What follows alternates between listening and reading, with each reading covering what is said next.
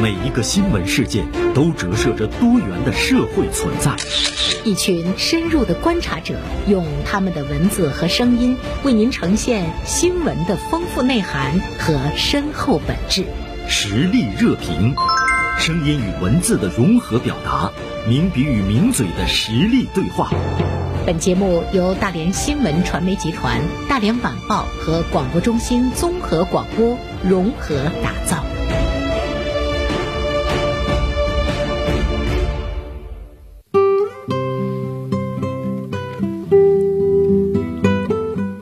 好，欢迎大家收听我们今天的实力热评。今天的嘉宾呢是大连晚报名笔视线的执笔人孙霞，做客我们的直播间。中午好，孙霞。啊，严胜老师，听众朋友，大家好，中午好。嗯、孙霞今天写了一篇文章，《英语学习和文化自信呢并不对立》哈，这个呢也是一个老生常谈的问题。那孙霞，你是又来关注这个问题，是一个什么样的这个出发点？最近这一两年，可能就是关于这个要取消英语学习，尤其是义务教育阶段的这个主科的地位的这个话题，好像一直是比较那个受关注哈、啊。对，对嗯、然后就是最近吧，教育部的官网可能也公布了一个，就是对于提案的一些回复，涉及到了这个方面。这个回复里边就说了，就是现在可能对于外语的这个课时占比可能。就是在整个的这个课程设计当中，可能就是百分之六到八左右的一个一个比例，相对来说，我觉得应该算是一个比较相对合理的一个配置了。但是我觉得，就这个回复啊，很嗯多网友可能也有自己很褒贬不一的这个这个反应，所以我觉得这个话题其实嗯呃需要再说说，对 对，需要再说一下。 对这方面的这个争论，在社会的这个层面上来说呢，一直就。不少，嗯对，而且呢，我们也看到，呃，每年的两会上都会有一些人大代表和政协委员，大嗯家会抛出一些特别惊人的这样的一些说法，比如说不考试了，嗯，对吧？对, 对，呃，引起了一些在英语的这个学习方面始终很头疼的这些孩子和他们的家长们的这个欢迎。教育部官网它明确了一个意见，嗯嗯，我觉得这个意见似乎呢让大家吃了一颗定心丸，是，就是我们现在这个比重没有问题。前大家之所以议论呢，就是觉得。我们中国人为什么要去学外语啊？对吧？大家把它叫鸟语。对，说有有些人我一辈子不懂外语，我也学得很好。 是，但是呢，我要拿到什么什么文凭，啊我我还要经过呢这个外语的考试。对，呃，是不是我们就是没有文化的自信？对，嗯对，它这里就涉及到了一个文化自信的问题。很多人愿意把它上升到这个文化自信的这个角度，上升到一个民族性的一个问题。对嗯对对对。其实我觉得大可不必。嗯嗯，其实就是从这个英语学习的。实用性的方面，其实我我个人认为啊哈，嗯，就是我一个学中文的人，嗯、 我现在还经常要，就是通过一些 A P P 呀、啊，我在做一些那个英语的学习。嗯、个人的感受其实就比较明显，就我，呃，大学毕业的时候，我想考中国社科院的西方美学的研究生。哦嗯， 那个时候我就对西方美学就比较感兴趣，但是我在上大学的时候，我并不知道我自己未来会对什么感兴趣，或者是我想从事什么样的专业。嗯，然后就是在大学几年当中吧，我可能就对这个专业比较感兴趣，但是其实。嗯、呃，在那个时候我没有想过，就是英语学习跟，因为我是学新闻的嘛，嗯、我我没有太考虑到，呃，这个英语学习跟这个中文新闻这个有什么太大的关联。所以上大学之后，我的英语学习就是相对来说比较放松的一个状态，嗯就没有就高中小学的那种状态。但是我到那个社科院就拿到考试的相关的这个材料啊通知的时候，我才知道，就是他们对那个英语专业其实是有非常高的要求的。嗯啊、嗯，然后因为它是西方美学嘛，它会要要接触一些你要西了方的解文对献对什么的。对对，那个时候是不是就就有一种傻了的感觉？对 对，考研的英语要求八十五分以上。当时考试的时候，其他的科目我觉得考的成绩还都挺好的，但是我英语可能是考了七十多分，嗯、就是没有到到达他那个专业的要求。那你那个时候是什么心情？有没有就是觉得规定太太不合理 了？就是没有没有很愤青的那个。但是后来我嗯想，确实是这样的。嗯、哪怕你就学这个中方的美学，国内的这个 传统的美学，可能你也需要跟西方的美学做一些嗯对比啊、研究啊什么的。你想从事这个专业，你必须把它放在一个全球的范围内来其来做比实较。嗯对，其实这里面呢，不涉及到说我们学了别人的语言，我们就不自信了。对。对吧？对，跟现实生活中人和人之间也一样，谁有长处我们向他学习，对吧？哦对并不是说我就自卑了，只有不断的去学习别人的这个长处，嗯你才能够真正的强大。比如最初的那种闭门锁国，那么是你就是挨打嘛。所以它不涉及到一个文化这个自信的问题，我觉嗯得它反而会体现的是一个民族、一个国家的那种开放、那种包包容容、那种对容纳。对我觉得这个是很大气的对一个一个体现。邓霞说说，你看我们学中文的、学新闻的，那就没有想到说我要学英语，我也不会去采访外国人。对但是你 看，随着这个时代的进步，对比如说夏季达沃斯落户在我们大连，对对那我们去采访的时候，你就突然之间你就会发现，你只能采访中国 人。你看到很有名的一个老外从你对面走过来，你无法跟他去交对流。对、嗯、对，就是我我大学毕业之后，呃，就是进入新闻单位来工作，可能嗯也就是三、三五年的时间。嗯，那个时候大连就是国内国际的这这个个地地位位就提是升得提很升的很快。对对对，那个时候经常会有一些国际性的会议落户在大连，嗯嗯啊当时我记得有一次叫那个 APEC 一个高官会在大连开，嗯嗯嗯，当时我就特别窘迫于我自己的英语，就是输出说的能力特别差，所以当时，哎呀，就觉得哎呀，当时在很学校压的时候英语学的不 好，对。嗯其实呢，我觉得呃，我们个人成长的这嗯个速度，有的时候你会发现你远远跟不上这个时代、对国家、对城市它成长的速度。对哪怕就是齐头并进，其实这里面呢，可能就会涉及到一个我们我们个人你能看到多远。对，像你说到的那种尴尬，我也有。嗯像我们那个时候去参加那个夏季达沃斯论坛，对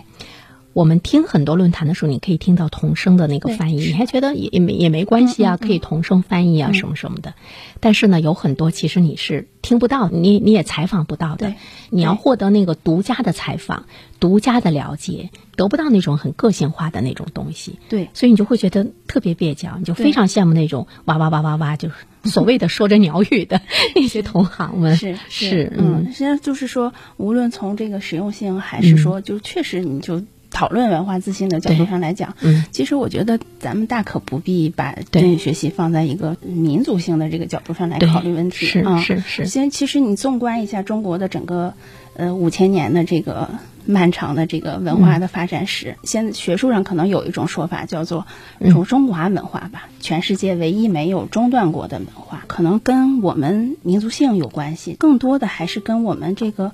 包容啊、包容兼收并蓄的这种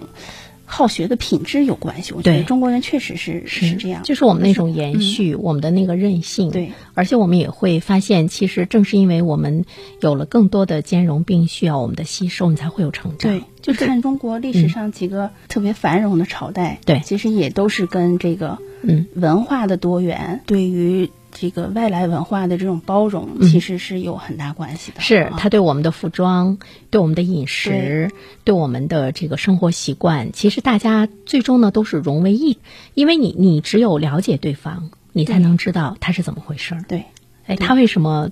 在这方面那么强，比我强？你要是不了解他，你永远不知道他强的原因在哪对里。对我觉得这个也挺重对要。，你想了解别人的文化，嗯想想从别人的文化当中获取更多的精髓来嗯为我所用，语言是一个基本的一个门槛。对，啊它是一个工具。嗯对哎呀，中国近几年来才开始呢，更多的去注意到说，把我们的文化给输出，就是你强大之后，你你有更多的这个自信，啊、这个呢是跟文化自信紧密的联系在一起，就是强和自信是紧密的嗯对联系在一起的。比如说我们的古文化，别人在接收起来或者是在理解起来，它不是那么的很轻松。我们是中文，人家是英文体嗯对系，对呃，是不是也是因为我们没有掌握那个英文的世界性的这个语言，它的更多的那种对实质和对真谛？对对所以呢，你把你的文化翻译出去、输出出去的时候，有的时候你可能还真的没有把它真正的本质给讲得很清楚。对，它会阻碍它在世界范围中的那种传播和推广。，对，未来我们民族一嗯定有呃强大到就是那个很多外国人要来对要以中国的文献对来做依依据和文本是来做研究的这个阶段，但对是可能目前来说，我们可能还没有到达这个层次或层者次阶段。对我们不能够坐等那个过程。对其实我觉得，人家真正的对你感兴趣，那还是因为以你为中心的时候，是他才会对你感兴趣。对对就像我们永远把那个目光是盯在强者的身上、冠军的身上，是， 一个单位的人，所有的人都是在想领导怎么想，对没有人去想你跟普通员工怎么想。 其实，在全球的格局中也是这样的，嗯。嗯，其实尤其是在当今的这个世界政治经济格局当中，可能对更是更是、嗯对嗯。我们不要把这个语言就说，哎呀，它就代表着美国的文化，它就对代表，其实不是，对它就是一个世界通用的语言。对但是对我啊们中国人来说，其实学英语是有难度，因为不是一个体系的。嗯对但是也有学得好的，就是有人在英语方，也就语言方面非常有天赋。是啊，我就认识一个人，他会呃四五种语言，呃英语，嗯西方这个这个语系为基基础的嗯，然后可能什么日语、韩语也都会嗯精通一些，嗯，一通百通那种对。我记得我前不久看过一个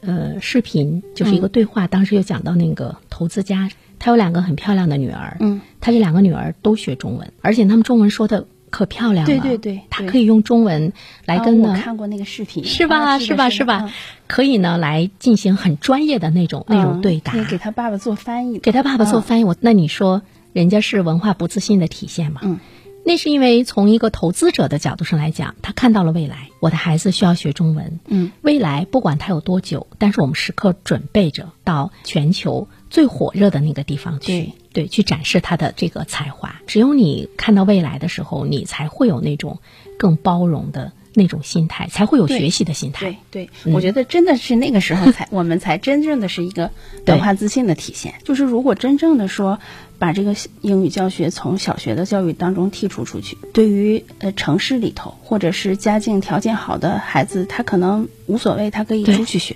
对但是如果是对于一些基础教育条件不是特别好的农村的孩子，嗯，或者是说家境不是特别好的孩子，嗯其实对他们来说是不公不平公的。平的。未对嗯来未来他们的职业选项当中，可能就缺少了和世界沟通的这种平台对和方式。经济实力，包括文化层次，到了一定一定程度上的这样的家庭不是很多。对这样的家庭，无论是在今天，对还是在以前，比如说在民国的时候，嗯我们会看到很多的那些知名的学者，对呃，他们都是被家里面送到国外去读对书的，对对吧我们说学贯中西的大家，很多时候对都是在那个时候对出现的。对啊那么正是因为呢，家庭的这个眼光，让他们跟大多数的这个普通人的这个层次是不一样的。是，但是我们今天义务教育嘛，我对们可以呢把这方面的这个能力普及到更多的老百对姓的身对上。所以我我觉得这个是国家在义务教育阶段要必须要有的强制推对这个英语学习，要不然的话呢，人和人之间的层次，我们会因为我们的这个教育的愚昧拉开了。对，